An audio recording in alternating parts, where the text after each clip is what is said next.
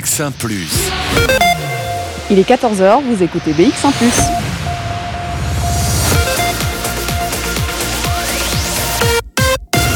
BX1 ⁇ Radio de Bruxelles. Radio de Bruxelles. Jusqu'à 16h, Charlotte Maréchal vous fait vivre Bruxelles sur BX1 ⁇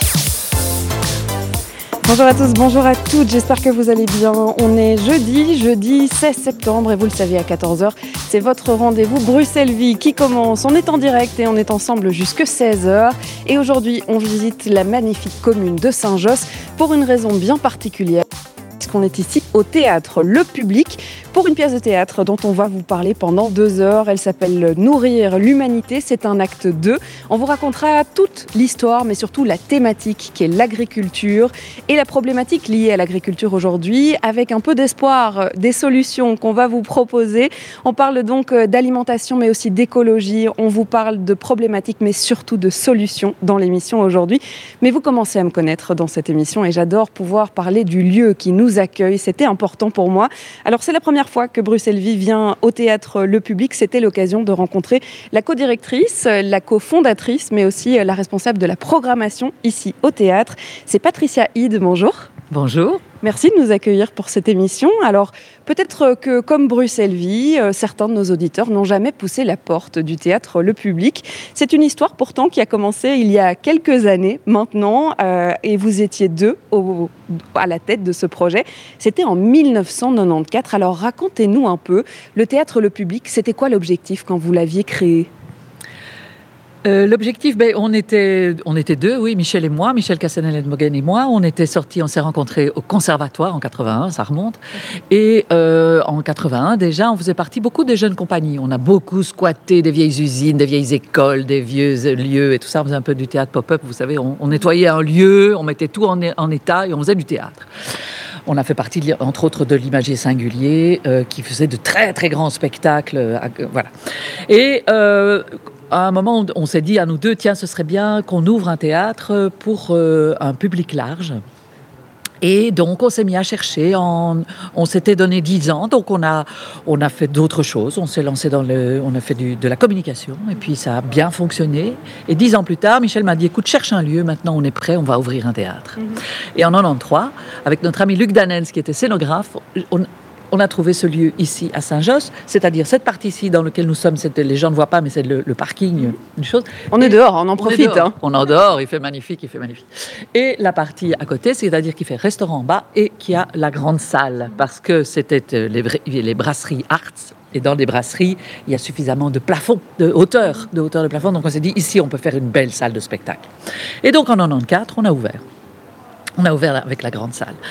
Et euh, petit à petit, on s'est rendu compte que les projets arrivaient en masse, que nous voulions faire du grand public, donc on faisait plutôt du spectacle, des spectacles avec des titres référents, des classiques, et, des, euh, et puis on s'est rendu compte qu'il y avait énormément de théâtre belges, d'auteurs belges qui voulaient participer, veut dire jouer avec nous. Et on a ouvert la salle des voûtes et puis la petite salle, plutôt dans l'inverse, la petite et puis la, salle des voûtes. Ce qui fait qu'aujourd'hui, nous sommes un théâtre qui fonctionnons en permanence du 1er septembre au 32 juin sur trois salles de spectacle, une de 300, une de 200, une de 100, avec un restaurant euh, cuisine traditionnelle et, tapas. Euh, cette année, grâce à cause du Covid, on a ouvert un nouveau projet on a ouvert la librairie euh, pour pouvoir accueillir des gens, parce qu'au départ, y avait, les théâtres ne pouvaient pas accueillir. Donc, via la librairie, on a pu accueillir des, des, gens. Et euh, là, cette année, on a ouvert la, salle, la scène extérieure pour pouvoir jouer dehors, euh, pour que les gens se sentent à l'aise et pour la sécurité des, des, personnes à partir du 1er mai. Voilà, en gros, le public, c'est un peu ça. on se trouve d'ailleurs hein, sur les escaliers de cette scène extérieure qui, je pense, est en train d'être démontée ou bien elle est là pour rester, justement? Non, non, elle est là pour rester, on va la garder. Quelle excellente idée. Nouvelle scène, donc pour le public, comme quoi les évolutions euh, avec l'histoire et l'actualité, on, peut en profiter. Alors, au niveau des, des pièces que vous proposez, vous avez euh, déjà mentionné euh, l'idée de pouvoir mettre en avant des artistes belges, des comédiens belges, des metteurs en scène belges. C'est très important dans l'identité du public. Oui, c'est très très important euh, depuis le début euh, et des auteurs aussi. Les auteurs belges sont très importants, ils sont très, euh, il y en a beaucoup, ils écrivent magnifiquement et je pense que chaque pays a, doit avoir son auteur. Et on, sinon, en Belgique francophone, il pourrait y- être trop attiré par les auteurs français. Et il faut que chaque pays ait son, ses auteurs euh, parce que nous parlons à- aux gens de ce pays-ci.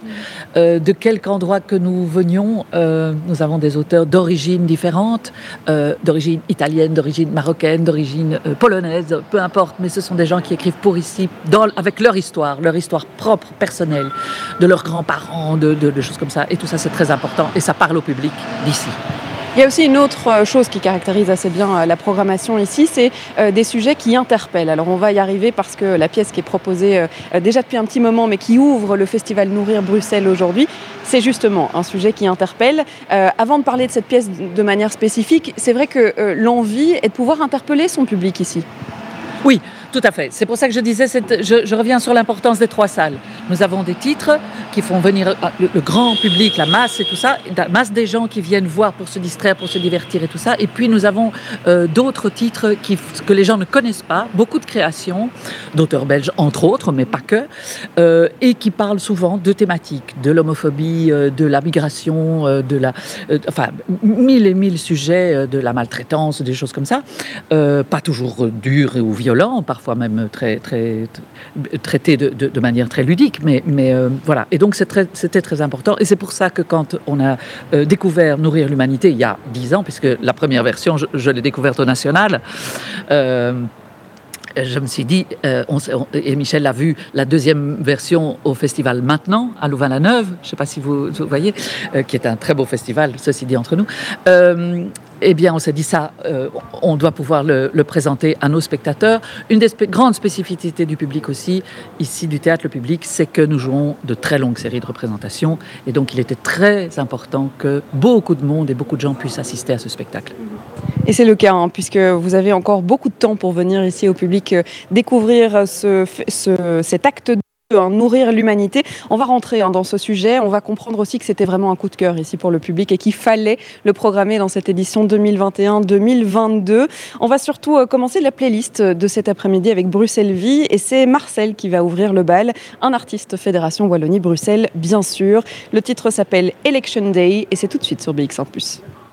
BX1 Plus qu'on écoute. Moreau Valdemi, c'était Can't Get dans vos oreilles. Alors, euh, je suis toujours en compagnie de la co-directrice de ce théâtre, le public, Patricia Hyde. On est euh, sur le parking, on est dehors, on va pas se mentir qu'on profite un petit peu des rayons du soleil que la météo nous propose aujourd'hui à Bruxelles. On est donc euh, au théâtre Le Public pour une raison bien particulière. C'est l'ouverture d'un festival. Aujourd'hui, le festival Nourrir Bruxelles. Mais la source de ce festival, eh bien, c'est une pièce de théâtre. Et c'est là qu'on est. C'est au théâtre Le Public pour nourrir l'humanité, acte 2. On aura l'occasion de rencontrer en toute la distribution de cette pièce, de vous raconter surtout ben, pourquoi un acte 2. Tiens, ça veut dire qu'il doit y avoir un premier chapitre quelque part. J'ai dû rater un épisode. En effet, c'était il y a déjà dix ans. Et vous nous disiez, Patricia, qu'à l'époque, hein, déjà, il y avait cette envie de se dire Oh, Mais moi, j'ai envie de faire vivre mon public au public avec cette pièce de théâtre. Oui, tout à fait. Déjà, il y a dix ans, je me suis dit, tiens, c'est rare, c'est un sujet peu abordé, à l'époque en tous les cas, euh, au, théâtre. Et donc, euh, on commence euh, dans les théâtres à parler de transition climatique, de transition euh, énergétique et de choses comme ça. Il y a des pièces qui se passent sur... mais la transition alimentaire, c'était pas encore abordé. Et là, j'ai trouvé ça tout de suite épatant, d'abord, très très bien fait. Euh, j'ai su très vite que, en fait, euh, Charles Culot, qui, est à l'initiative de, la pièce, euh, est fils d'agriculteur. Autant vous dire qu'on n'est pas devant un spectacle bobo bio. Ces gens, ils savent de quoi ils causent. Ils savent vraiment de quoi ils causent. Et ils ont de- des arguments et, ils écoutent. Et, ils ont été interrogés. Ils ont été sur le terrain pendant des années, des mois. Ils ont interrogé les agriculteurs. Ils ont été... Et avec toute cette matière, ils ont fait un acte 1 et puis maintenant ils font l'acte 2. Pourquoi? Parce que dix ans plus tard, ben, la transition euh, a déjà eu lieu. Une, partie, enfin, est en train, est en train de se mettre en marche. Et, euh, donc l'acte 2 euh, vient avec des solutions, avec, avec euh, euh, et, j'avoue qu'on a été séduits, euh, Michel et moi aussi, par leur énergie, par leur enthousiasme, parce que on parle beaucoup de fin du monde, ça fait peur. Hein et ce qui je trouve aussi qu'on nous fait beaucoup peur avec les migrants il euh, y a des gens qui, se focalisent là-dessus en disant que le gros problème, c'est ça. Mais le gros, problème, c'est en partie parce que chez nous, on est obèse et que de l'autre côté de l'humanité, on est trop, maigre. Enfin, on meurt de famine. Il y a un vrai déséquilibre. Euh, et que ce déséquilibre-là, il est dû à la manière dont on nous nourrit, entre autres. Vous parliez de, transition alimentaire, en effet, parce que le premier acte de cette pièce s'appelait Nourrir l'humanité, c'est un métier. Alors vous avez parlé de rencontres, d'interviews, et c'est vrai que c'était euh, le but. Hein. L'enjeu de, ce projet, c'était de mettre les enjeux alimentaires au cœur des, préoccupations bien, euh, politiques, citoyennes, de pouvoir en parler au théâtre, de pouvoir en parler même en débat et en rencontre.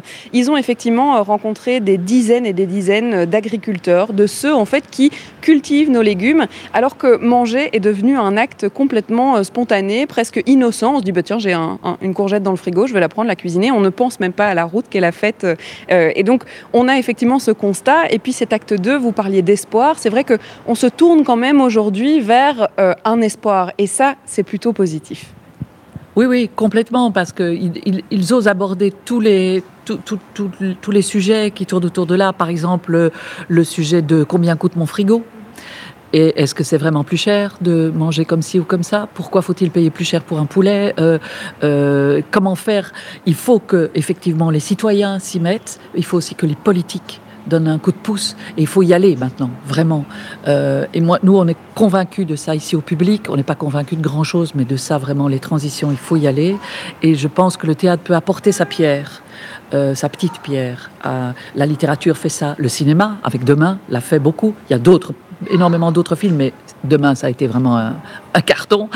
Euh, le, théâtre peut apporter sa pierre. Pourquoi? Parce que c'est de l'art vivant et qu'en direct, les spectateurs, après la représentation, peuvent poser toutes leurs questions, peuvent venir avec leurs avis, peuvent ne pas être d'accord avec ce qui se dit et qu'il y a une vraie oreille et de vraies réponses.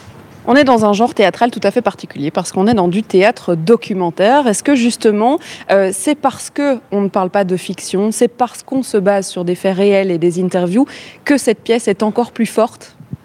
Oui, je pense. Il euh, n'y a pas que le théâtre qui fait ça. Vous savez, le cinéma aussi se part énormément d'histoires vraies. Je ne sais pas si vous avez remarqué, mais ces dernières années, c'est incroyable. On se base à partir d'une histoire euh, réelle, à partir, à partir de, faits, de faits réels, etc. Et donc ici, euh, on fait un peu la même chose, sauf qu'ici, on est un peu plus dans le documentaire. Mais il n'empêche, ce sont quand même des acteurs qui, jouent et qui interprètent.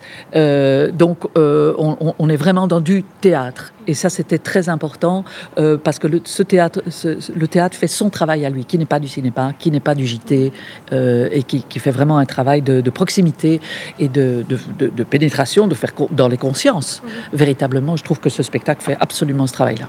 En tant que directrice artistique et, responsable de la programmation, on peut dire quand même que c'était un coup de cœur, euh, se nourrir l'humanité, acte 2 Oh oui, complètement, parce que euh, on ne savait pas très bien comment le prendre, nous, directeurs de théâtre, et que voilà, on ne peut pas faire tout et parler de tout, etc. Et que ça, vraiment, c'était un manque.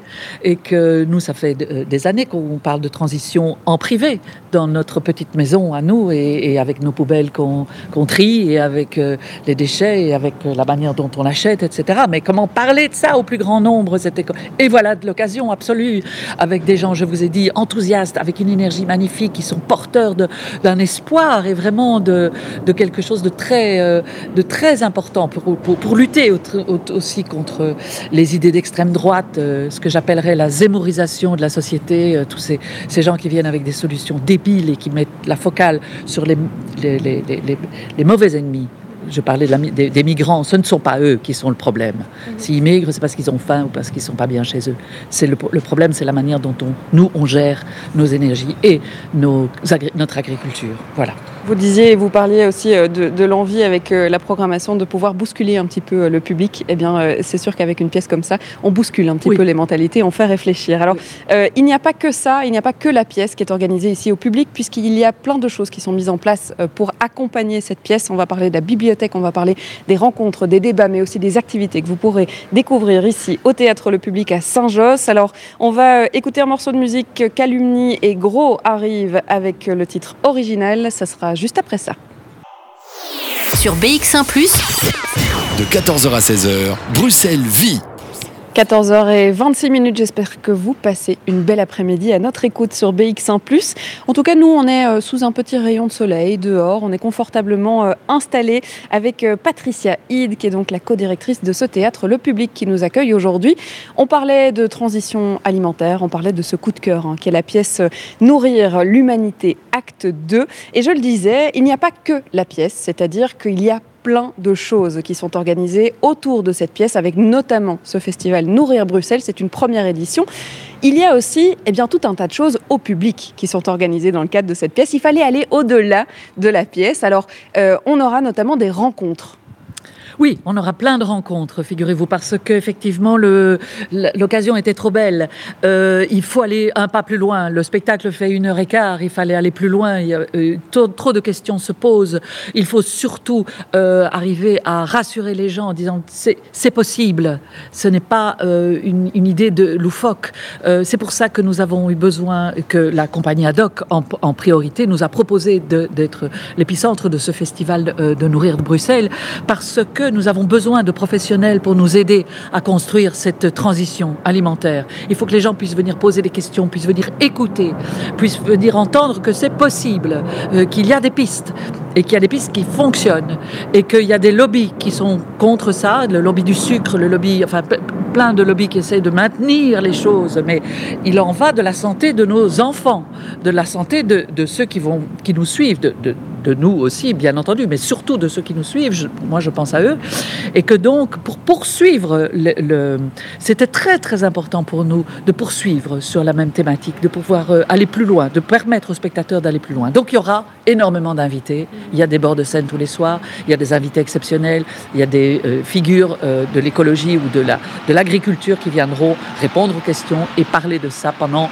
un mois. Donc ça se joue jusqu'au, ça le festival pardon a lieu jusqu'au il y aura des, ateliers, euh, nourriture, etc., etc. Il y aura toutes sortes de choses dans Bruxelles. Euh, il faut aller voir sur le site. Oui, on reparlera évidemment euh, de la programmation euh, de ce festival. Alors il y a autre chose qui s'est mis en place, on l'a dit, euh, pendant le Covid, c'est cette librairie, parce que c'est vrai que les librairies étaient considérées comme essentielles. Le théâtre a été mis entre guillemets, malheureusement. Et donc on a ouvert une librairie ici au théâtre le public. Alors il fallait quand même faire un lien avec le théâtre. On ne pouvait pas juste accueillir des livres. Il y a donc à chaque fois une sélection de livres qui a été faite en rapport avec la pièce que vous présentez. Oui, oui, complètement. Il y a énormément. Bon, on a une, librairie euh, pas mal achalandée en théâtre, en pièces de théâtre, et puis on a effectivement, par rapport à nourrir l'humanité, toute une, catégorie de, bouquins qui parlent du, sujet. Euh, effectivement, euh, le théâtre, les arts vivants et la pandémie, ça ne va pas du tout ensemble. Hein. Ça, c'est un truc. Oui, c'est vrai qu'on a les, arts vivants ont été un petit peu oubliés. ils n'ont pas été oubliés, ils ont été bousculés. On ne savait pas comment faire avec ces rassemblements d'humains avec masse, sans masse, distanciation, des bulles, pas de bulles. Au début, rien. Du coup, nous, on s'est dit, il faut rassembler les gens. Il y a un manque, il y a vraiment ça. Donc, on a ouvert cette librairie, on a fait des grands, des, et, on a pu euh, commencer à, retravailler, recommencer à travailler à partir du 1er mai grâce à la, librairie. Et effectivement, nous avons toute une sélection de livres qui a été faite, entre autres par euh, Alexis, par euh, Déborah Damblon, etc., sur, sur la thématique de l'alimentation, de la transition alimentaire. vous pouvez continuer le débat il y a des, livres pour les enfants, il y a des livres pour les ados, euh, il y en a pour tous les âges il y en a pour où, que vous en soyez, si vous êtes débutant sur la question ou déjà très... Voilà, il y a tout ce qu'il faut. Et puis, euh, il y a effectivement toute l'info, toutes les infos hein, pour venir voir euh, la pièce de théâtre ici au public. Vous pourrez la découvrir jusqu'au 31 octobre prochain. Alors, malgré les peut-être décisions qu'il y aura cet après-midi, on ne sait pas très bien à Bruxelles, ici au théâtre public, en tout cas, cette pièce sera jouée jusqu'au 31 octobre c'est sûr, Patricia. Absolument. Quoi qu'il arrive, celle-là, on la joue jusqu'au bout. Et c'est très bien. Merci beaucoup, Patricia, d'avoir été avec nous.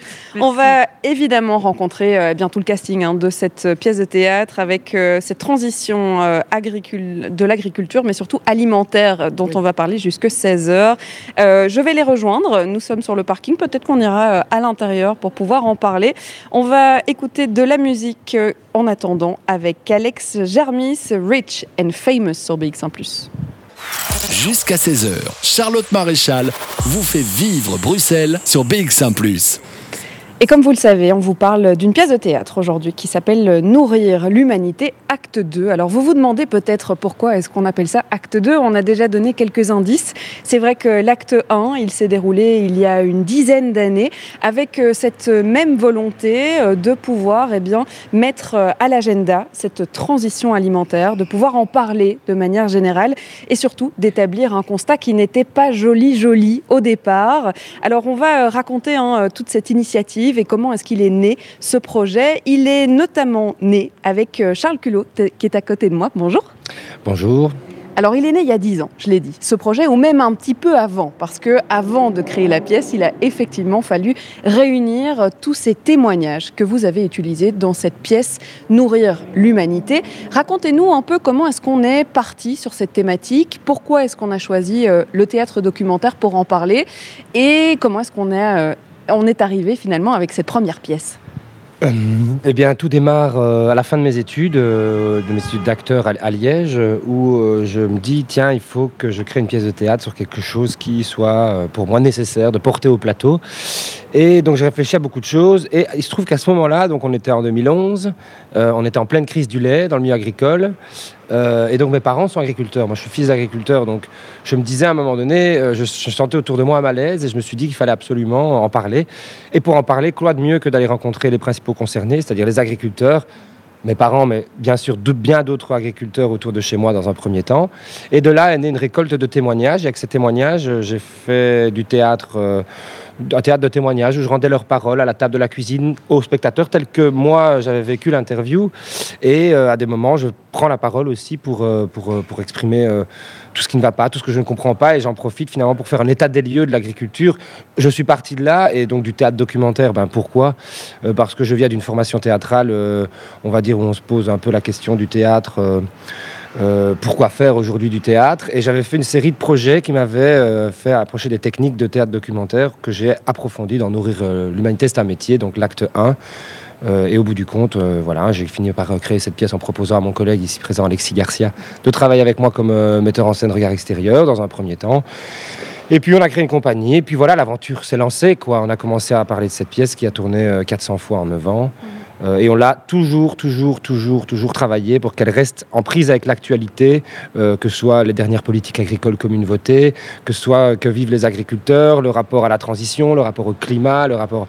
Voilà, qu'est-ce qu'on peut faire pour aider ce milieu agricole où il y a de moins en moins d'agriculteurs, où la concentration des fermes est de plus en plus grosse et qu'on n'arrive pas à enrayer ça parce qu'il y a plein de freins évidemment et des gros intérêts qui mhm. empêchent le changement évidemment.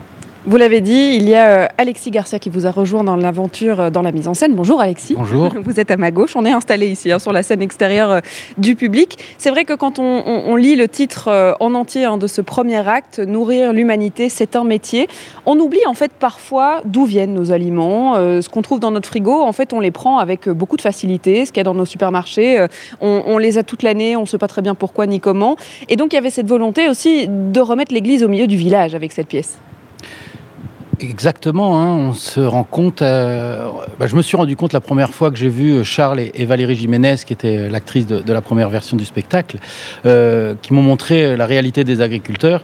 Je me suis rendu compte à quel point j'étais moi-même déconnecté vraiment de, des producteurs, de ceux qui nous donnaient à manger, de ceux qui nous nourrissent. Euh, et donc ça, c'était assez interpellant pour moi. Et donc j'ai vraiment euh, voulu euh, les accompagner dans ce projet. J'ai tout de suite proposé à Charles de, les suivre pour qu'on en fasse un véritable outil pédagogique, un outil de sensibilisation. Euh, il y a eu une réception au niveau du public, au niveau des agriculteurs, euh, assez fantastique en fait. On s'attendait pas à ce que la pièce ait un succès aussi grand, aussi rapide. Et en fait, euh, la pièce était devenue une nécessité pour pouvoir euh, essayer de reconnecter les gens de la ville et les gens de la campagne. Et Charles le disait dans la première version, un des déclics qu'il a eu, c'est qu'un de ses voisins qui disait, tu sais, Charles, l'écart entre les citadins et les ruraux est de plus en plus important. On ne se connaît plus. Et on a vraiment voulu répondre à cette question-là. On a voulu ramener les agriculteurs dans les villes. Et comme on dit, ici, on est à Bruxelles, les gens sont vraiment effectivement déconnectés de l'alimentation et des producteurs. On voit euh, des fois quand on pose, et, c'est un cas qui arrive de plus en plus souvent, aux enfants, d'où vient le lait, de la brique de lait, d'où vient les œufs, du supermarché. Ils ne sont plus du tout connectés aux, animaux, ils sont plus du tout connectés à la nature. Et c'est vraiment... Euh, il faut refaire du lien. Mhm. C'est extrêmement important.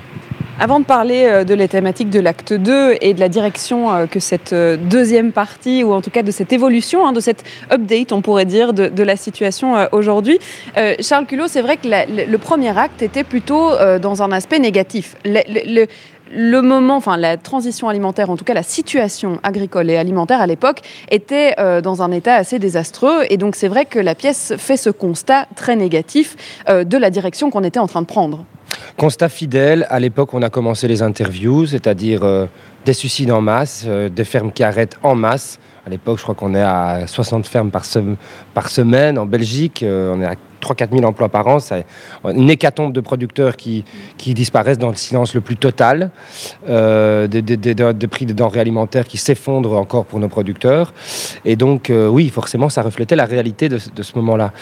Euh, donc, euh, c'était un constat qui ne trompait pas finalement la, la, réalité. Alors aujourd'hui, euh, bien sûr, je ne sais pas s'il faut parler de l'acte 2. Là, ah ben, on en parlera dans, dans quelques instants. C'est vrai qu'on on est dans, un, dans une vision qui peut-être est, est, un petit peu plus positive ou en tout cas qui apporte de l'espoir dans cet acte 2 et on va euh, découvrir ça dans quelques instants. On verra aussi qu'il y a évidemment un aspect pédagogique euh, dans ce projet avec euh, notamment des tournées dans les écoles hein, pour informer ces enfants d'où viennent leurs courgettes et, comment est-ce qu'on en mmh. arrive à, ces produits dans nos frigos. On verra aussi que c'est comme ça qu'est née l'idée de pouvoir faire ce festival Nourrir Liège et puis Nourrir Bruxelles pour cette première édition aujourd'hui. On en parle dans quelques instants, mais d'abord Superska arrive dans la prochaine musique avec Supranova et Sacha Taurope. Ce sera juste après ça. Plongez-vous dans l'ambiance de Bruxelles avec Charlotte Maréchal. On est dans la commune de Saint-Josse, ici, dans Bruxelles-Vie, en ce jeudi 16 septembre. On est au théâtre Le Public qui accueille cette pièce de théâtre hein, dont on vous parle depuis le début, Nourrir l'humanité, acte 2, une pièce que vous pouvez venir découvrir jusqu'au 31 octobre prochain. Et je suis accompagnée eh bien, euh, de du metteur en scène Alexis Garcia et euh, de Charles Culot qui est à ma droite et qui était à l'initiative de ce projet. Alors on a raconté, c'est vrai, euh, l'historique et puis l'initiative de faire cette pièce documentaire. C'était il y a 10 ans. Il y a maintenant cet acte 2 qui est joué euh, aujourd'hui, qui est joué déjà depuis un petit temps. Hein. ça fait euh, quelques, quelques jours maintenant que la première a eu lieu. Euh, on pourrait croire, bah, tiens, on rejoue la même pièce. Est-ce qu'on reparle de transition alimentaire, d'agriculture, etc. Oui, mais évidemment, on s'est adapté avec le temps. Alors, qu'est-ce qu'on a voulu faire avec ce deuxième acte, Charles Culot? Eh bien, on s'est rendu compte avec l'équipe, avec Alexis, que le monde agricole, depuis dix ans, depuis toutes nos tournées, même si on remettait à jour le spectacle, le monde agricole, lui, avait quand même assez bien évolué, la société civile aussi. Euh, et on remarque euh, donc on a décidé de retourner en interview de manière, euh, de manière profonde et importante, retourner voir les agriculteurs qu'on a rencontrés il y a dix ans, voir où ils en étaient aujourd'hui, mais aussi aller voir toute cette jeune génération de, plein de gens qui se lancent aujourd'hui en agriculture, hein, qu'on peut voir, qui lancent des maraîchages, voilà, et, voir si cette transition dont on parle tant est, en, train d'avoir lieu ou pas, quelles sont les résistances, quels sont les freins. Réellement mettre le nez dans le cambouis, repartir en interview. Et donc de là est né cet acte 2 où aujourd'hui, bien sûr, euh, au-delà du constat, euh, ce qu'on a pu euh, remarquer, c'est que les agriculteurs, ben, finalement, qu'on a été interviewés il y a dix ans sont toujours dans ce modèle et ont du mal à en sortir. Et la question de la reprise des fermes est très très très très problématique parce que les outils sont intransmissibles. Et, aujourd'hui, ce n'est pas des jeunes agriculteurs ou des jeunes qui veulent se lancer, qui sont encore moins issus du milieu agricole, qui vont arriver à racheter ces terres-là et ces, fermes-là. Donc on est face à un vrai problème de reprise. Et, donc ça, c'est une question très très importante. Et donc c'est un modèle dans lequel certains agriculteurs sont toujours enfermés. Mais à côté de ça, Il y a aussi euh, des, jeunes qui, se sont lancés, souvent sur des petites surfaces en maraîchage parce qu'ils n'avaient pas l'occasion d'acheter des fermes. Plein de jeunes qui retournent à la terre d'une manière ou d'une autre, qui ne sont pas toujours considérés comme agriculteurs, qui n'ont pas de primes, mais qui y vont. On les voit, on les sent dans les campagnes autour de chez nous. On en parle beaucoup aujourd'hui euh, de toute cette nouvelle génération. On parle de permaculture, on parle d'agroécologie, ce genre de choses. Et à côté de ça, on voit aussi des gros agriculteurs qui, depuis lors, depuis 10 ans, se sont remis en question et peut-être ont aussi fait évoluer leurs pratiques vers des, vers des, vers des pratiques agricoles plus durables. Et comment s'y s'y sont-ils pris? Quels ont été les freins psychologiques, les freins financiers? Quelles sont les, ré- les véritables possibilités de passer à un autre modèle? Où en est la transition aujourd'hui? Avec bien sûr au centre la plus grosse politique qui décide de la grande direction euh, qu'on va prendre en termes d'agriculture en Europe, c'est-à-dire la politique agricole commune. Où en est-elle? Puisqu'elle devait être votée fin 2020, aujourd'hui est toujours en discussion et, on remarque que malheureusement cette politique n'est clairement pas euh, à la hauteur des enjeux que nous avons à, à faire puisqu'elle n'assure pas du tout la transition. Son logiciel reste les primes à l'hectare, la concentration des terres, l'agrandissement des fermes, quoi qu'on en pense, quoi qu'on en dise. C'est une catastrophe. Nous, personnellement, on est assez euh, fou euh, parce qu'en fait, on a tous les outils. Il y a beaucoup de plaisir, il y a beaucoup de gens qui se lancent. Il faut là, il faut les accompagner. La société civile est demandeuse. On le voit bien avec cette nouvelle pièce, cet acte 2. Enfin, c'est plein de joie, plein d'entrain. Il y a vraiment du sens. Il y a des gens qui y retournent. Les gens sont demandeurs. Euh, il y a toutes les solutions. Mais le politique ne suit pas, enfin la politique européenne du moins ne suit pas, Euh, et, donc, euh, et donc là il y a un gros gros problème parce que même si aujourd'hui en effet, pour conclure, ça va mieux, on a l'impression que ça va mieux, c'est vrai, il y a des choses qui sont développées, c'est plus comme il y a 10 ans, oui, oui, il y a une avancée majeure, c'est chouette, Euh, mais malheureusement, d'ici 10 ans, 95% des agriculteurs qu'on connaît aujourd'hui vont être retraités. Est-ce que c'est les jeunes euh, sur leur petite surface, les jeunes maraîchers, les jeunes non issus du milieu agricole ou même issus du milieu agricole qui vont pouvoir racheter cette terre-là Non, ce sera les Colruyt, ce sera les grands groupes, ce sera, ce sera les gros propriétaires terriens. Et donc on continuera, quoi qu'on en pense, quoi qu'on en veuille, quoi qu'on ait, quoi qu'on décide, on on ne saura pas endiguer. Ça va faire, ça va faire que les fermes vont s'agrandir, qu'on le veuille ou non. On va arriver dans, une, dans un système toujours plus concentrationnaire. Bien sûr, il y aura des mesurettes, mais globalement, on ne va pas changer l'ADN du modèle agricole à cause de cette politique agricole commune, notamment, euh, qui, qui ne suit pas, qui ne suit pas, parce qu'il y a des intérêts massifs énormes, mais ça, on pourra en Mhm. parler. On voit bien que le constat est mitigé. Euh, c'est le cas dans la pièce aussi. hein. On, on parle de ce constat qui est encore alarmant, qui est encore négatif, mais où il y a un petit rayon de soleil, on va dire, un espoir qui est aussi présenté euh, dans la pièce. Alors, Alexis Garcia, la volonté de faire un acte 2, c'était aussi de pouvoir euh, raconter finalement tout ce qui s'est passé en 10 ans et pouvoir expliquer finalement qu'est-ce qui a changé jusque-là, jusqu'à maintenant.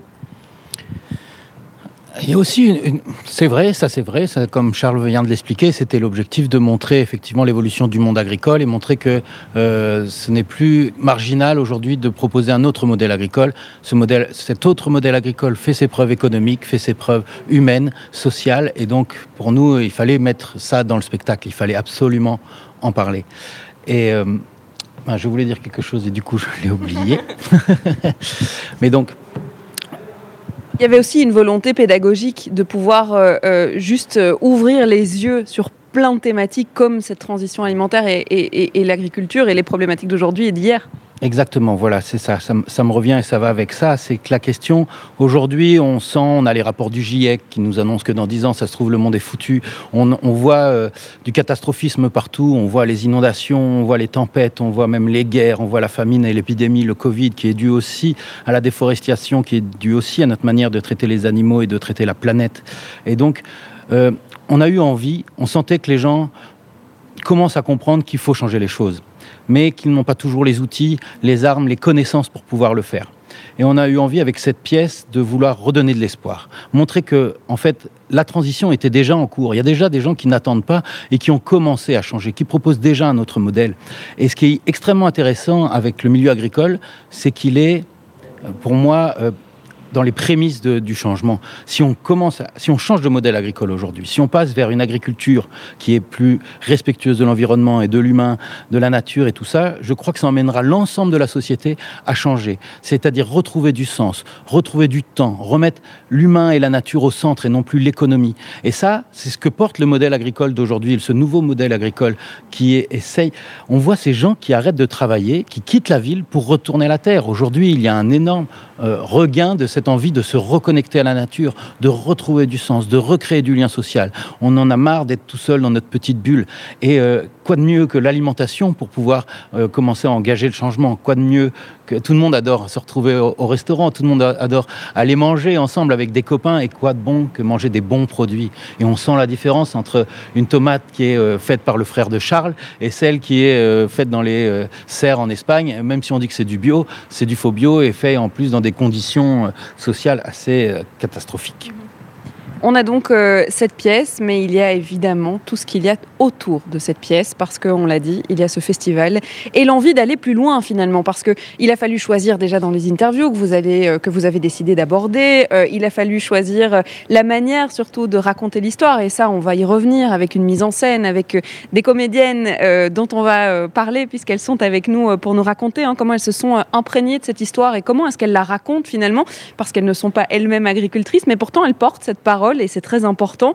On va parler de toutes les activités qui ont été organisées et qui sont organisées en ce moment même à Bruxelles, puisque le festival Nourrir Bruxelles, eh bien ça commence aujourd'hui et ça pourra durer pendant un mois jusqu'au 16 octobre prochain. C'est le sujet de ce Bruxelles Vie aujourd'hui. On va écouter un morceau de musique, Un autre monde. Il est signé Bendo et on continue évidemment de discuter de tout ça juste après. Il est 15h, vous écoutez BX1 ⁇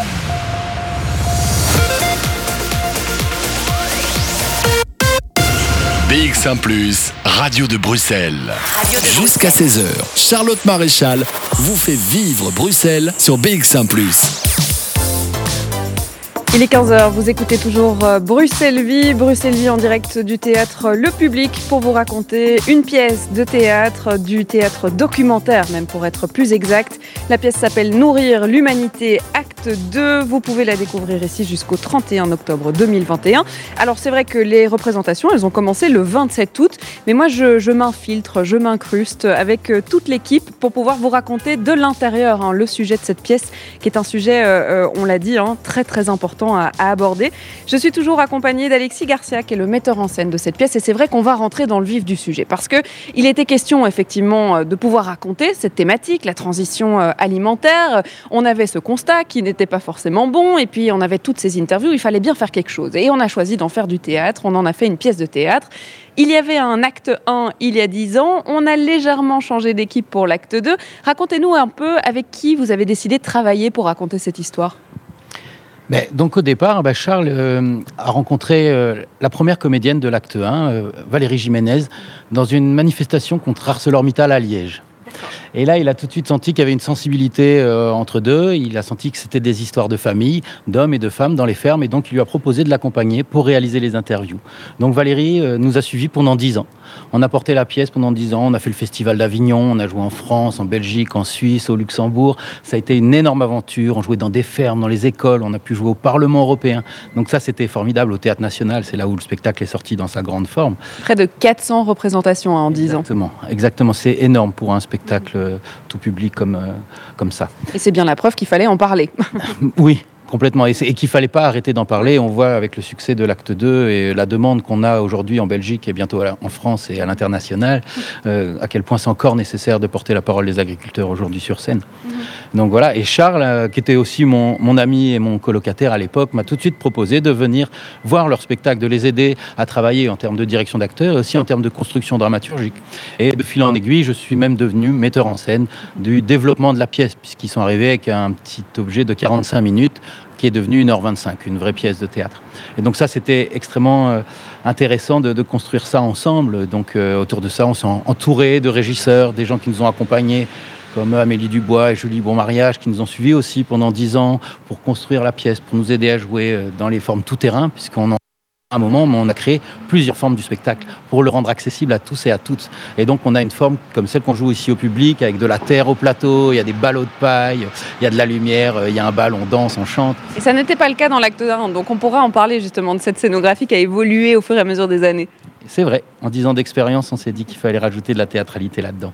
Et on a même décidé de changer de comédienne du coup pour l'acte 1. Euh, pour l'acte 2, pardon. Alors, c'est pas qu'on a décidé, c'est que Valérie avait envie de passer à autre chose. Après 10 ans d'aventure avec nous, on arrivait sur la fin de l'aventure de l'acte 1. hein. On tournait moins déjà. On sentait parce que le, constat dramatique, les gens commençaient à l'avoir compris. On n'en amenait pas assez de touches d'espoir. Et donc, cette pièce était moins euh, demandée dans l'actualité. Et donc Valérie est partie pour faire du cinéma, pour faire des ateliers, des pièces radiophoniques, des ateliers avec des enfants. Donc elle avait d'autres envies, c'est normal, au bout de 10 ans, c'était déjà une grande aventure. Et donc on a cherché autour de nous des amis, des connaissances et des complices pour pouvoir nous rejoindre dans l'aventure. Et donc on a demandé à Julie Remacle, qui est ici présente, qu'on vous présentera tout à l'heure, de nous rejoindre, qui était dans ma classe euh, déjà quand j'étais au conservatoire de, Liège. Et euh, le succès de la pièce qui était déjà, alors qu'on ne l'avait pas encore montré, tous ceux qui nous avaient déjà fait jouer en Belgique nous ont demandé de revenir directement chez eux. Euh, voilà, la réalité de, des, gens, de la comédienne, fait qu'on a pensé à dédoubler l'équipe. Et on a appelé une autre amie, une autre complice qui était aussi dans notre classe, Sarah Testa, euh, qu'on a pu voir dans des super collectifs comme le Nimis Group euh, et qui présente aussi des projets, qui est aussi déjà sensible au théâtre documentaire, au théâtre euh, de sens, au théâtre qui questionne et qui interroge. Et donc ça avait du sens pour nous de réunir ces, deux, ces deux amis avec nous dans l'équipe, les intégrer. Et donc c'est avec elles qu'on est retourné faire des interviews, les faire, leur faire connaître le processus, leur mettre le nez dans la matière. Et elles ont re-regardé les vidéos que nous avions fait aussi à l'époque. Donc ça, vous pourrez en parler avec elle, de comment s'approprier cette matière qui au départ euh, euh, n'avait pas été cherché par elle-même. Quoi. Finalement, c'est une véritable euh, histoire humaine, hein, euh, ce projet. Euh, on parlait du papa hein, d'Alexis, de Charles Culot, pardon, et puis de ces histoires racontées, de ces vraies histoires, de ces vrais gens, de nos agriculteurs, et la volonté de les mettre sur le devant de la scène. Et puis, effectivement, cette équipe artistique qui vous a accompagné au fur et à mesure des années. Alors, Julie Remacle, on va la rencontrer, hein, parce que c'est le but quand même de cette émission, d'avoir toute l'équipe au bout du micro. Mais d'abord, on va écouter un morceau de musique. On la rencontrera juste après ça. De 14h à 16h. Bruxelles vit.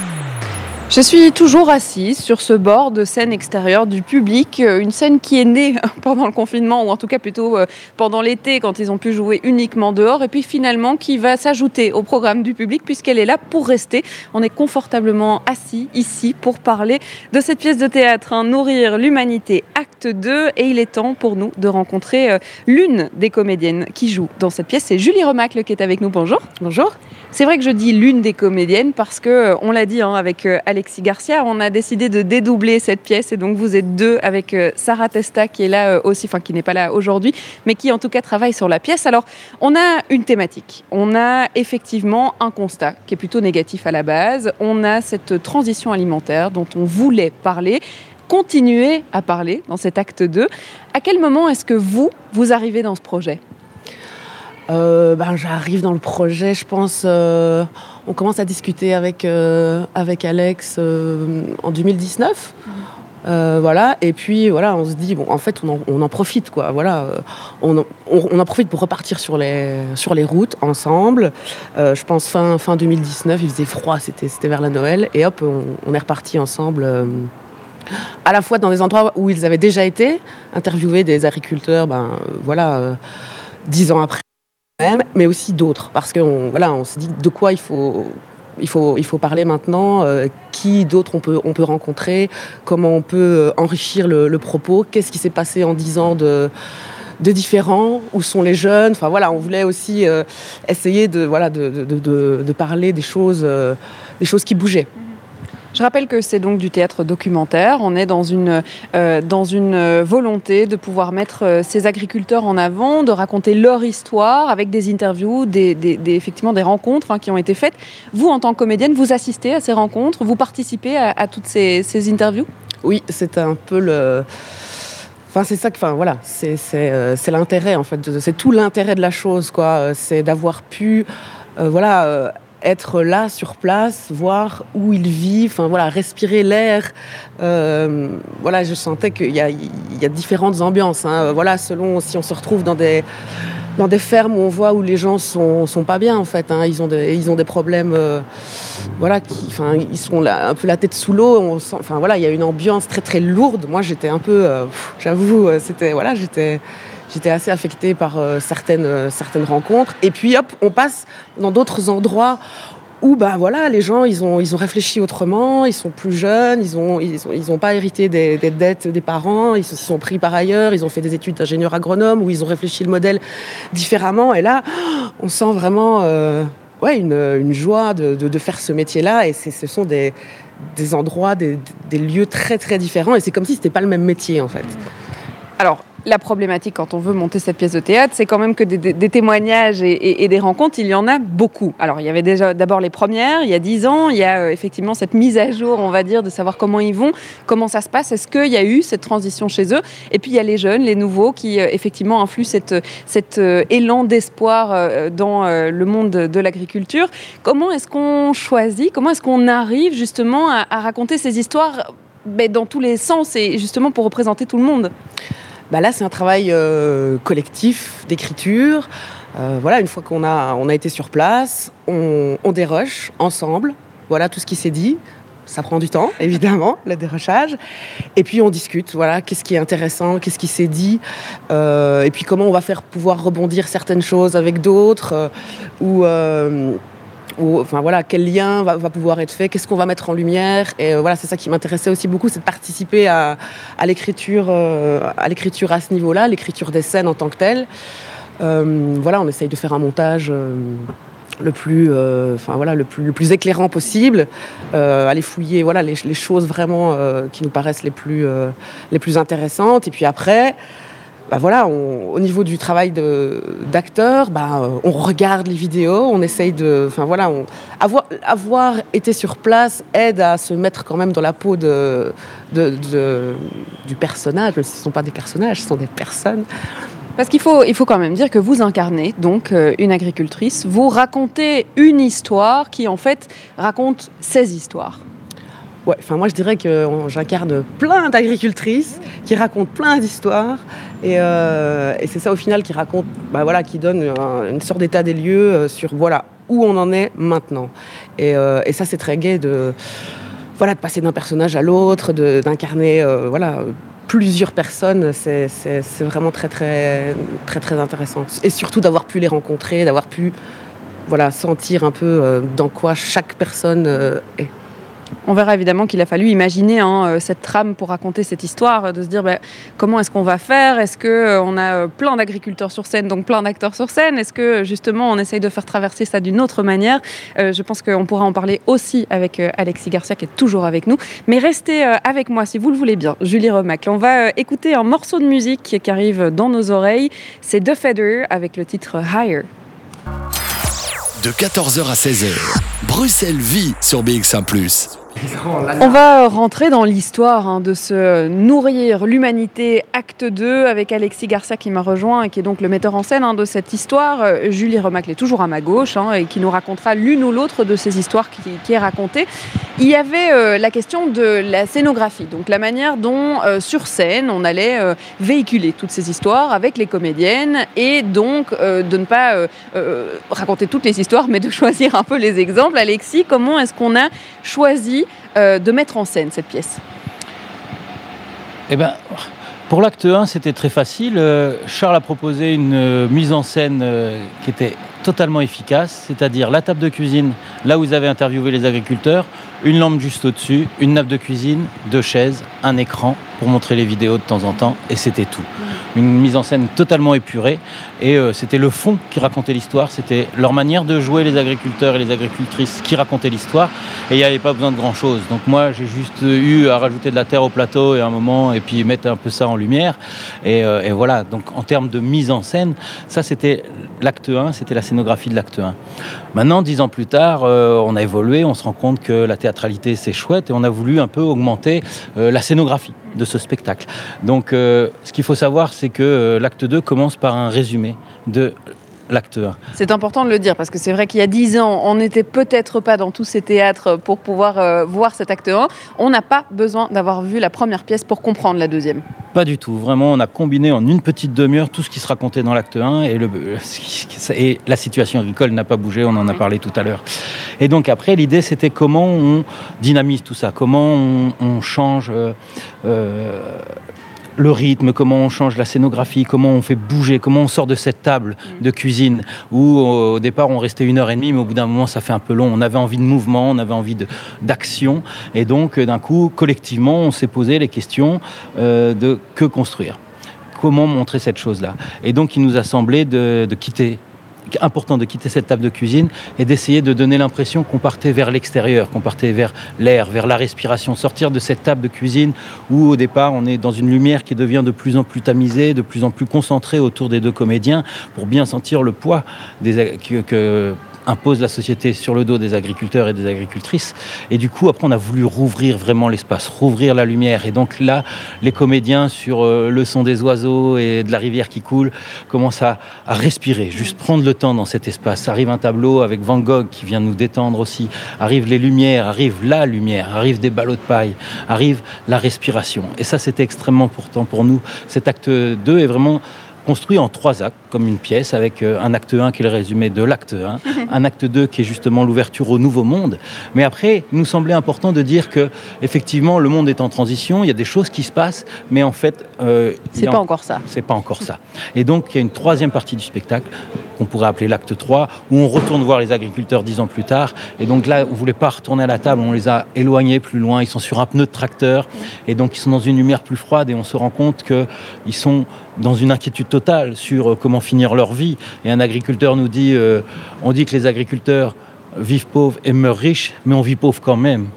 Voilà, et ils sont inquiets parce qu'aucun de leurs enfants veulent reprendre ou ne peuvent reprendre leur ferme parce que c'est des investissements trop gros, parce que c'est une vie auquel euh, les enfants ne, ne veulent pas euh, faire la même vie que leurs parents, qui est trop de jours de travail, ouais. qui n'a pas de temps de repos, pas de vie familiale. Donc ça, c'était important pour nous à, à, vraiment diversifier les formes, diversifier le rythme, diversifier les lumières.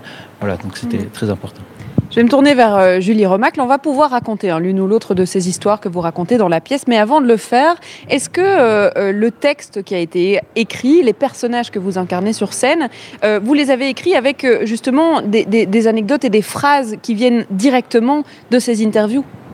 Ah oui, on n'a rien euh, écrit en fait. On a juste, voilà, on a juste un peu euh, nettoyé les témoignages, on a, on a coupé.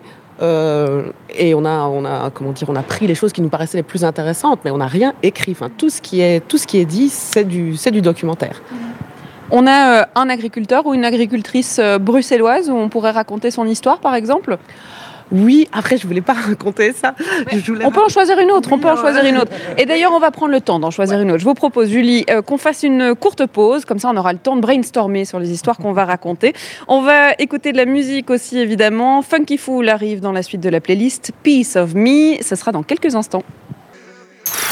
Plongez-vous dans l'ambiance de Bruxelles avec Charlotte Maréchal. Plusieurs centaines. Et dans la suite de cette playlist, on écoutera encore The Drums ou Konoba qui sont prévus. 15h27, vous écoutez Bruxelles Vie. Les nuages arrivent ici à Saint-Josse. J'espère qu'il ne pleuvra pas, mais quoi qu'il en soit, on est protégé, on est à l'extérieur, mais on, il y a un toit euh, sous, euh, sur nos têtes, donc tout va bien. Je suis toujours accompagnée de Julie Remacle et de Charles Culot qui nous a rejoint, euh, qui est à ma droite.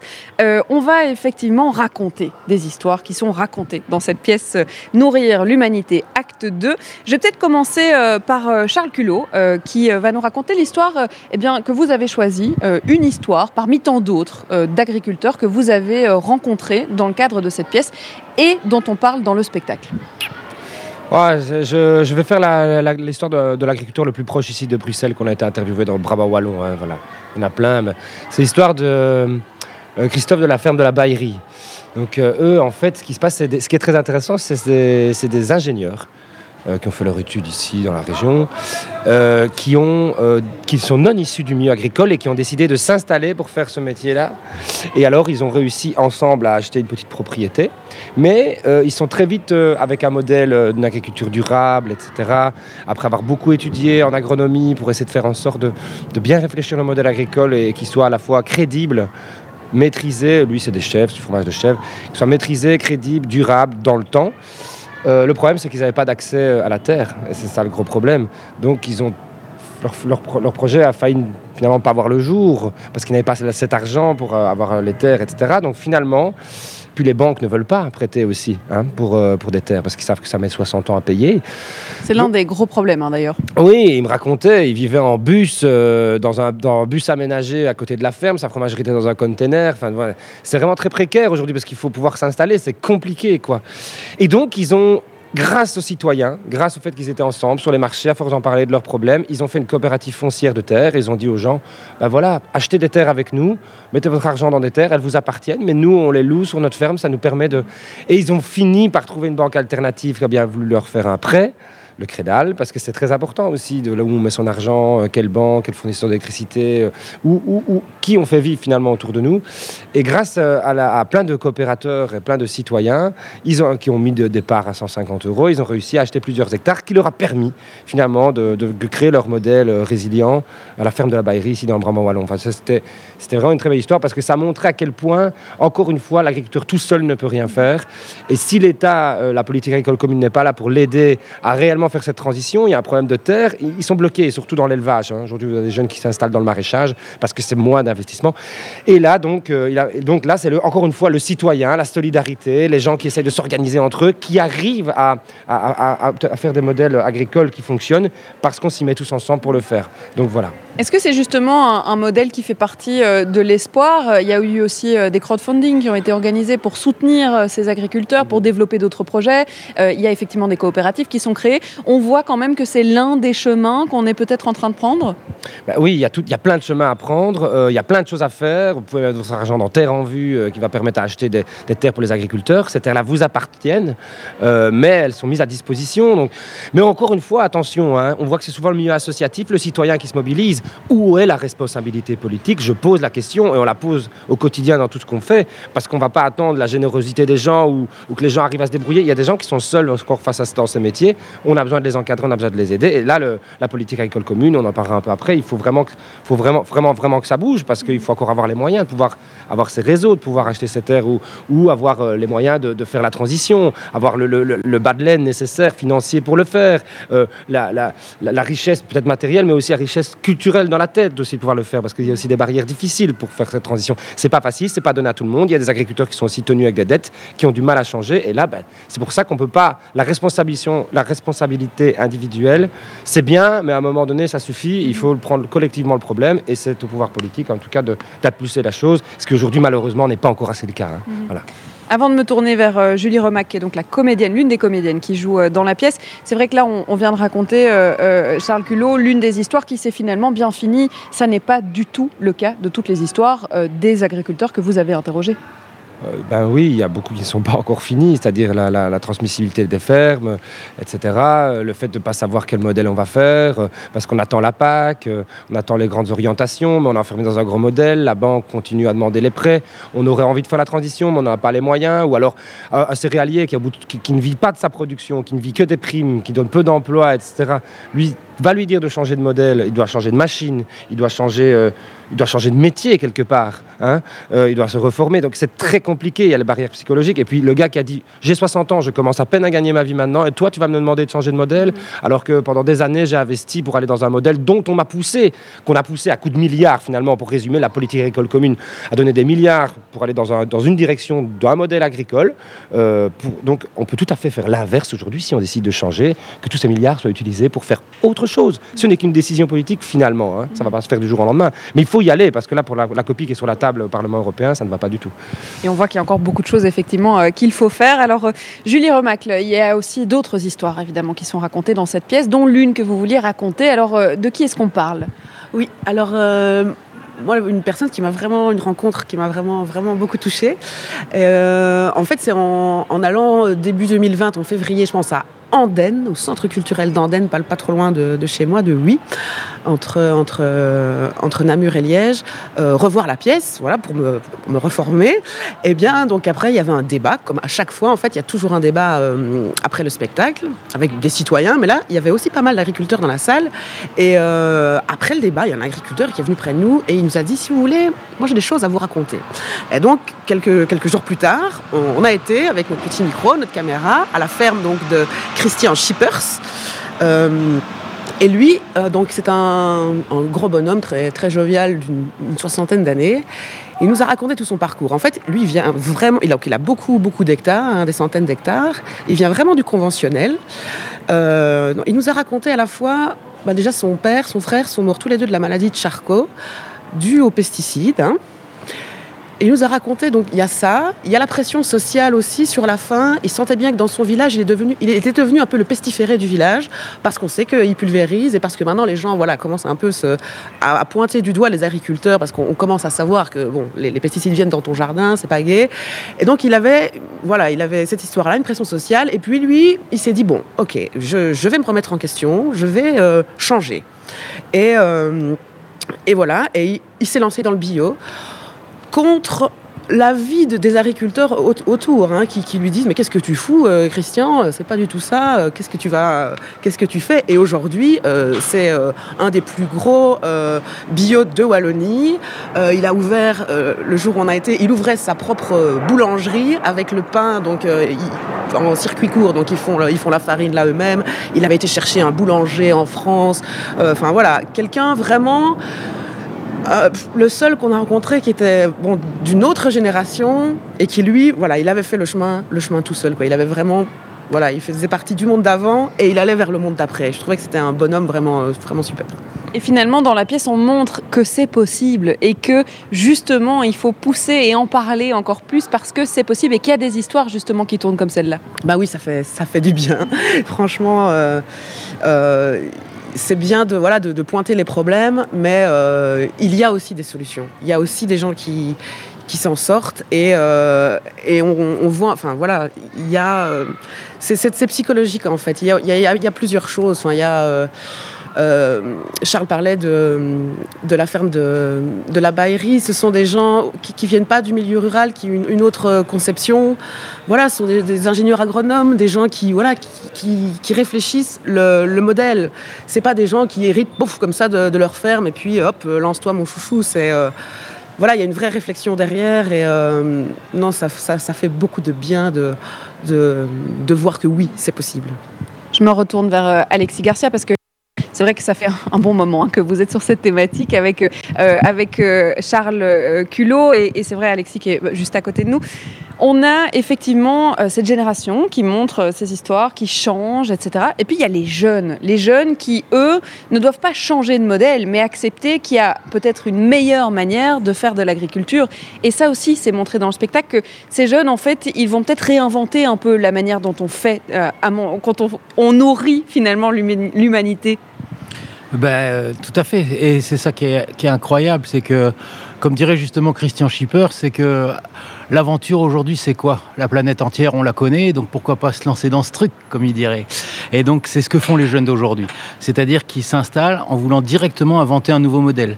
Et donc, un, se réapproprier le savoir-faire des anciens déjà, qui, qui travaillaient sans pesticides, sans engrais, qui connaissaient le mélange des cultures, qui avaient des races anciennes, locales, des, des, graines faites pour leur propre terre, des, des races animales qui savaient vivre dans, dans ces conditions météorologiques-là, sur cette terre-là. Et donc ces jeunes arrivent avec ce savoir-faire et aujourd'hui ils se forment, ils deviennent agronomes, ils mûrissent leurs projets, ils décident de faire ça ensemble, de se mettre à plusieurs pour pouvoir avoir une vie pour eux, pour leur famille. Et donc euh, c'est passionnant en fait, la transition. Se lancer là-dedans, c'est passionnant. Et Pablo Servigne, un collapsologue belge bien connu, euh, nous dit que 70 à 80% de la population va retourner à la Terre il ne le sait pas encore.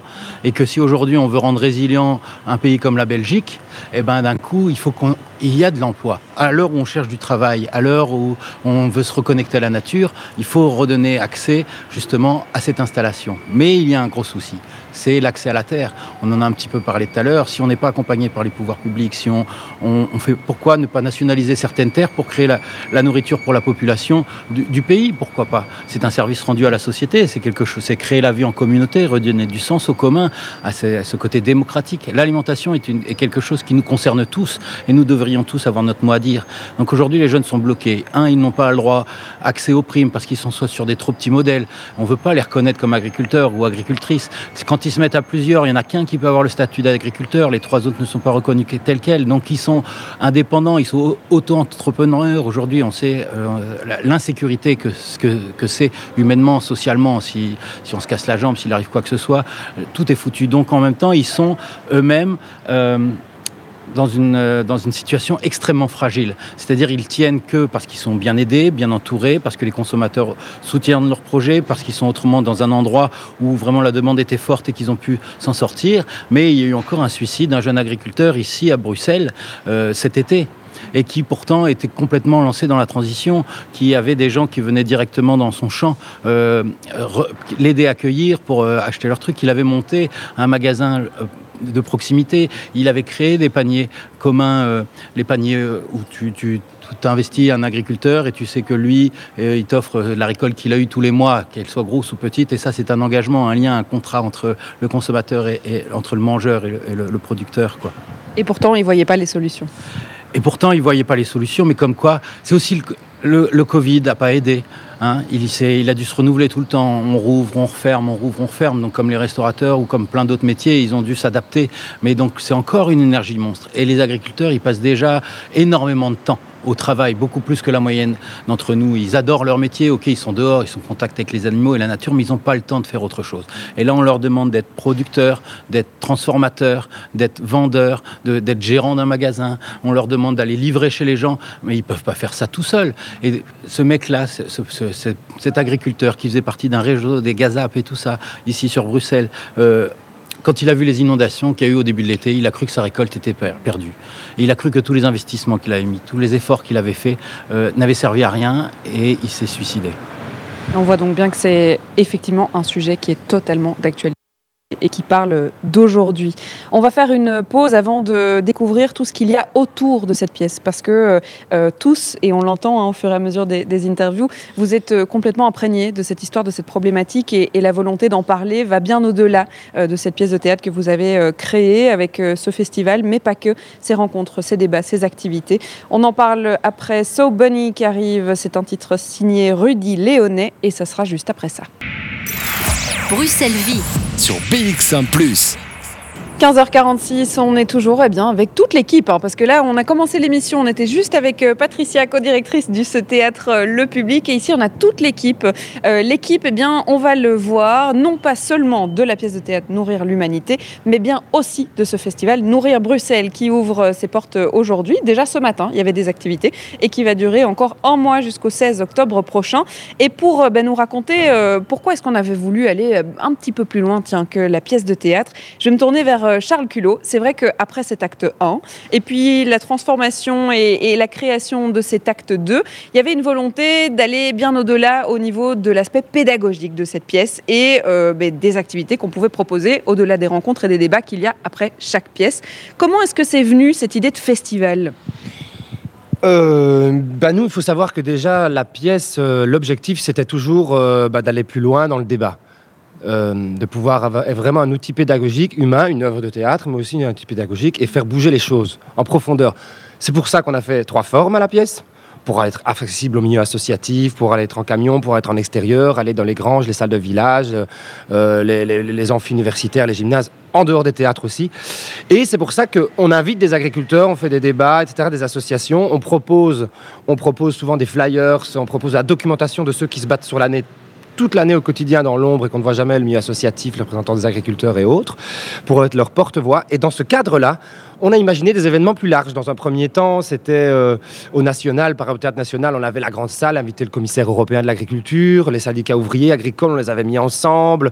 On faisait des grands thémas sur l'agriculture, voilà, sur plusieurs semaines. Donc on avait déjà fait des choses comme ça assez importantes. Mais euh, mon collègue en 2017, Alexis, quand on retourne à Liège, parce qu'on a finalement peu joué à Liège, ce qui est assez étrange parce qu'on joue partout, mais pas beaucoup à Liège. Et euh, du coup, on retourne à Liège une fois, et donc on se dit, bah tiens, Alexis me dit, mais on a plein d'associations qui toute l'année se battent sur le terrain. On fait tous, on est plein en fait, on fait plein à parler de la transition, de l'écologie de l'alimentation. Mais pourquoi est-ce qu'on ne leur proposerait pas, autour de la pièce Nourrir l'humanité, faire un festival qui s'appellerait, euh, à la base c'était à Liège, donc c'était Nourrir Liège. Euh, et pendant trois semaines, on met tout dans un programme commun. Et on parle d'alimentation, de transition, des débats politiques, des concerts. Et on fait, en fait, on montre qu'on est plein. Et on se sert de ça comme porte-voix, comme lobby citoyen pour essayer d'avoir un impact sur les populations, sur les politiques, pour faire bouger les choses. Tout ça autour de la pièce. Mais je vais laisser Alexis euh, continuer parce que donc c'est parti à Liège il y a cinq ans. Et puis ça a continué. On a continué à faire ça avec les associations. Et ici, nous Bruxelles qui arrive. Et puis il y a même eu une création euh, de compagnie hein, euh, entre-temps pour pouvoir produire tout ça et pour pouvoir avancer. C'est vrai que Nourrir Liège, ça a plutôt bien fonctionné. Ici, on est à la première édition de Nourrir Bruxelles. Ben, quand on a eu la proposition de jouer deux mois au théâtre le public, on s'est dit euh, pourquoi pas tenter de reproduire ce qui s'est passé à Liège, c'est-à-dire juste contacter le milieu associatif, citoyen, populaire, politique, euh, les pouvoirs publics et autres, dire mais vous faites des choses toute l'année, vous voudriez pas le faire tous en même temps, et nous on s'occupe de créer un programme commun, de faire la communication. Donc d'un coup vous avez rien d'autre à faire que ce que vous faites déjà, vous calez juste sur les dates. Et donc euh, on a lancé l'idée comme ça, par hasard.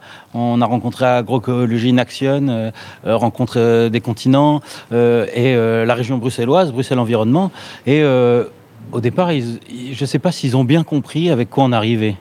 Je, ils m'ont regardé un peu avec des grands yeux en disant on a déjà tenté de faire des trucs ensemble et à chaque fois, il y a un moment on n'y arrive pas, ça capote et tout ça. Mais bon, pourquoi pas Dites-nous en plus, dites-nous en plus. Et on leur a montré que Nourrir Liège, pendant cinq ans, avait réussi à faire converger euh, des centaines d'associations autour d'un objectif commun, euh, dix jours de festival, qui, avait, qui touchait de plus en plus de populations, qui était extrêmement reconnue et qui arrivait à influer sur la politique liégeoise, sur les questions d'alimentation, sur euh, le fait de se débarrasser euh, de, mauvais produits dans les écoles et tout ça. Donc ça, c'était passionnant. Et donc, on leur a raconté cette aventure. Et là, ils ont dit, mais alors, ok, allons-y. Et donc, on a commencé à élargir le cercle des associations qu'on mettait au courant sur l'idée de se réunir pendant un mois autour d'un objectif commun, la transition social, alimentaire et écologique. Et donc faire pression sur le monde politique. Et aujourd'hui, un an plus tard, on se retrouve à avoir un festival qui va durer un mois, du 16 septembre au 16 octobre, avec 150 activités sur 19 communes, c'est euh, plus de 120 partenaires, et ce n'est que la première édition. Et on va en parler avec Elodie, qui est aussi avec moi et qui est chargée du festival. Et c'est vrai qu'au mois d'octobre, à Bruxelles, il y avait déjà un rendez-vous hein, qui parlait euh, de cette transition alimentaire et de cette problématique-là, qui était le festival alimentaire Terre TE2RE. E. Et ça tombait plutôt bien avec euh, cette idée de construire en fait un, un festival. Il y a des activités dans tous les sens, Elodie. Oui, alors c'est clair, l'idée c'était vraiment de faire converger donc un maximum d'acteurs. Donc on est évidemment partenaire du, festival alimentaire, euh, on a des acteurs du monde associatif, du monde culturel, des ONG qui vont organiser euh, différentes activités avec, euh, avec leur public, avec leur expertise, et ça va permettre d'offrir un, programme hyper varié. Donc on va avoir des débats, des conférences ici, notamment au théâtre le public. On peut rappeler celui de, lundi, donc le, le, 20 septembre avec Benoît Biteau, donc pour questionner ce nouveau projet de, politique agricole commune. On va avoir d'autres débats, par exemple, pour parler notamment euh, des modèles de distribution et de voir comment, en fait, la distribution peut favoriser l'alimentation durable. Donc ça, c'est un débat aussi qui aura lieu le, 11 octobre. Mais au-delà de ça, en fait, on va travailler avec les écoles. On aura plein d'animations dans les écoles. C'était super important pour nous aussi que, que les jeunes se mobilisent, que les jeunes s'emparent de ces questions. Donc on va avoir des animations scolaires pour, euh, euh, pour, pour, vraiment 10, 12 écoles, je pense. puis alors, au-delà de ça, on aura des visites de ferme, on a des rencontres avec les coopératives de quartier, on aura euh, des cuisines de quartier qui vont permettre à chacun chacune ben, d'amener euh, son savoir culinaire et de cuisiner ensemble. Donc euh, Nourrir Bruxelles, voilà, c'est tout ça aussi. C'est parler, c'est discuter, c'est se rencontrer. Mhm. Voilà. Parmi les, rendez-vous, on parlait de ce festival alimentaire. Comment est-ce qu'ils ont réagi quand vous êtes arrivé avec ce gros projet en disant bon ben c'est pas qu'on veut manger votre festival, hein, mais on voudrait bien s'associer à vous? Euh, en fait, je pense que tout le monde voit plutôt la convergence, l'opportunité, les points communs, et comment est-ce que finalement on peut tous se renforcer sur ces questions qui sont vraiment super importantes, primordiales, et donc, euh, et donc ça se passe plutôt bien, et, mhm. euh, on est super heureuse de, collaborer ensemble. Il n'a pas encore commencé hein, ce festival, je tiens à, le dire, c'est plutôt au mois d'octobre, mais il est inclus dans... Ah non, le festival alimentaire, effectivement. Non, le festival, euh, le festival Nourrir Bruxelles, il commence bien euh, aujourd'hui, mais le festival alimentaire, il sera inclus euh, dans ce mois. parmi les, rencontres, il y a les bords de scène aussi de cette pièce de théâtre dont on a parlé depuis le début. Et là, je me tourne vers Alexis Garcia. C'est vrai que même dès ce soir, hein, il y a encore des rendez-vous avec Martin Direk qui va représenter les ateliers Rhode Island. On a déjà fait une émission Bruxelles Vie d'ailleurs chez eux. C'est vrai que vous avez des invités à chaque fois pour parler de cette problématique.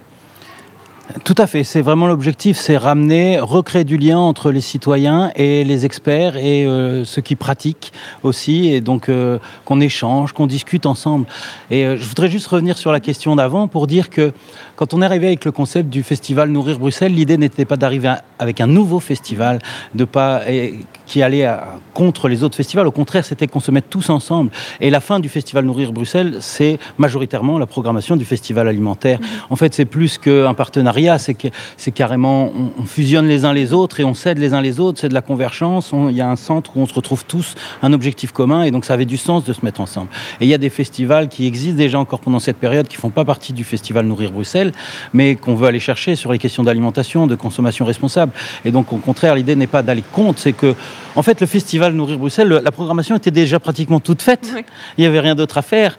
Et là, pour l'instant, on, on, travaille cette année sur les deux prochaines années à lancer le concept dans l'ensemble de la Wallonie mhm. euh, sur un, label qui s'appelle Nourrir la Wallonie. Et donc il y a plusieurs villes aujourd'hui en Wallonie qui s'emparent du concept, qui vont s'emparer de la pièce, mais aussi des expositions qui vont avec, des débats qui vont euh, recréer du lien ensemble avec la Fédération des bibliothèques, qui, se, qui, se, qui ont toutes des grainothèques, qui ont, qui ont envie aussi de, de, de développer cette chose-là. Donc cette idée de convergence, cette idée de faire bouger les choses, tout le monde aujourd'hui a envie de s'en emparer. Encore une fois, on le rappelle, il nous manque une seule chose, c'est le levier politique. Mhm. Il faut qu'on y aille, il faut y aller rapidement, il faut y aller radicalement. La transition douce, je ne crois pas que ce soit la bonne réponse. Mhm. On a donc ce festival qui fonctionne depuis 5 ans euh, à Liège, cette première édition euh, cette année à Bruxelles. Alors je ne vais pas encore vous demander comment ça se passe parce que forcément ça a commencé ce matin. Par contre, la pièce de théâtre Nourrir l'humanité Acte 2, elle a commencé le 27 août, donc on a déjà un peu de recul. Elle euh, continue ici au Théâtre Le Public jusqu'au 31 octobre prochain. Et c'est vrai qu'on ne va pas s'arrêter là. Le but, je, l'ai compris, c'est de voir plus grand, toujours plus grand. On l'aura, on l'aura dit suffisamment. Qu'est-ce, que, qu'est-ce qui vous attend après le public avec cette pièce de théâtre et avec l'envie de toujours aller plus loin? Et eh ben donc après nos 47 dates euh, ici au théâtre le public, nous avons... Je vois Julie Remacle qui fait déjà 47. Non, mais c'est vrai. nous, avons déjà 40 dates prévues en Wallonie encore cette saison-ci. Euh, vous pourrez tout retrouver sur notre site euh, sur adoccompagnie.be. Et donc, euh, nous travaillons aussi à aller en France. On veut aller au Festival d'Avignon avec cette chose-là.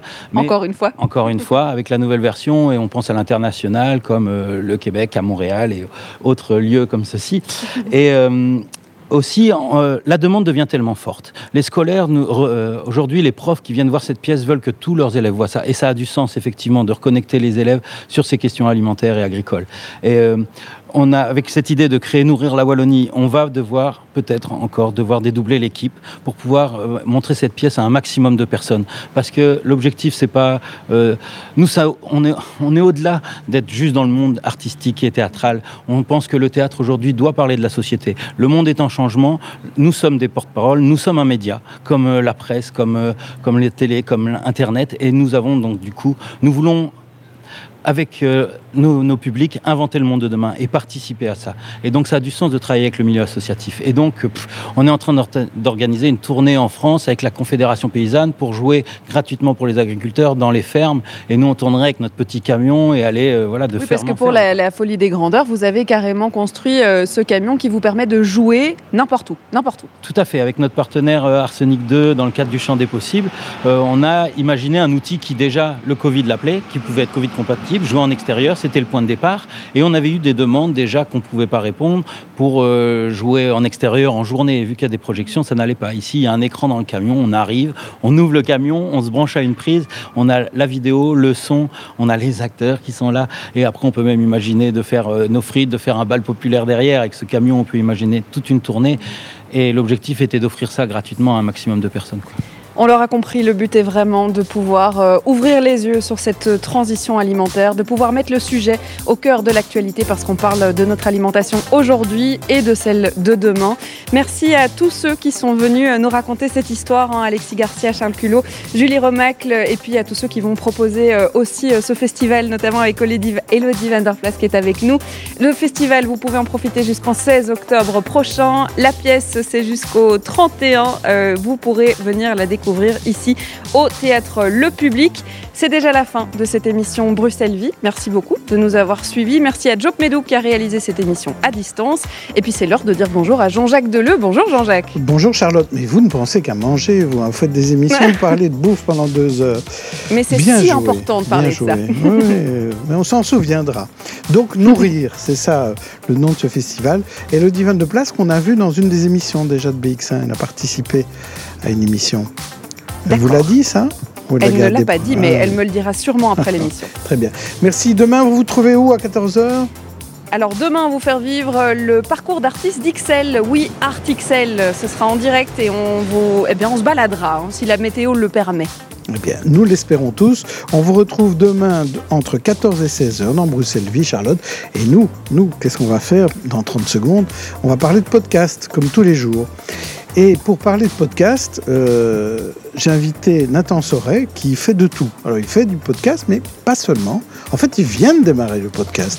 Mais avant ça, il a fait de la radio, il a fait de la télé, il est une agence de communication, il fait plein de choses. Plein de choses et vous en saurez plus en l'écoutant sur cette antenne dès qu'il sera 16h et que retentira le générique de Podcast Plus.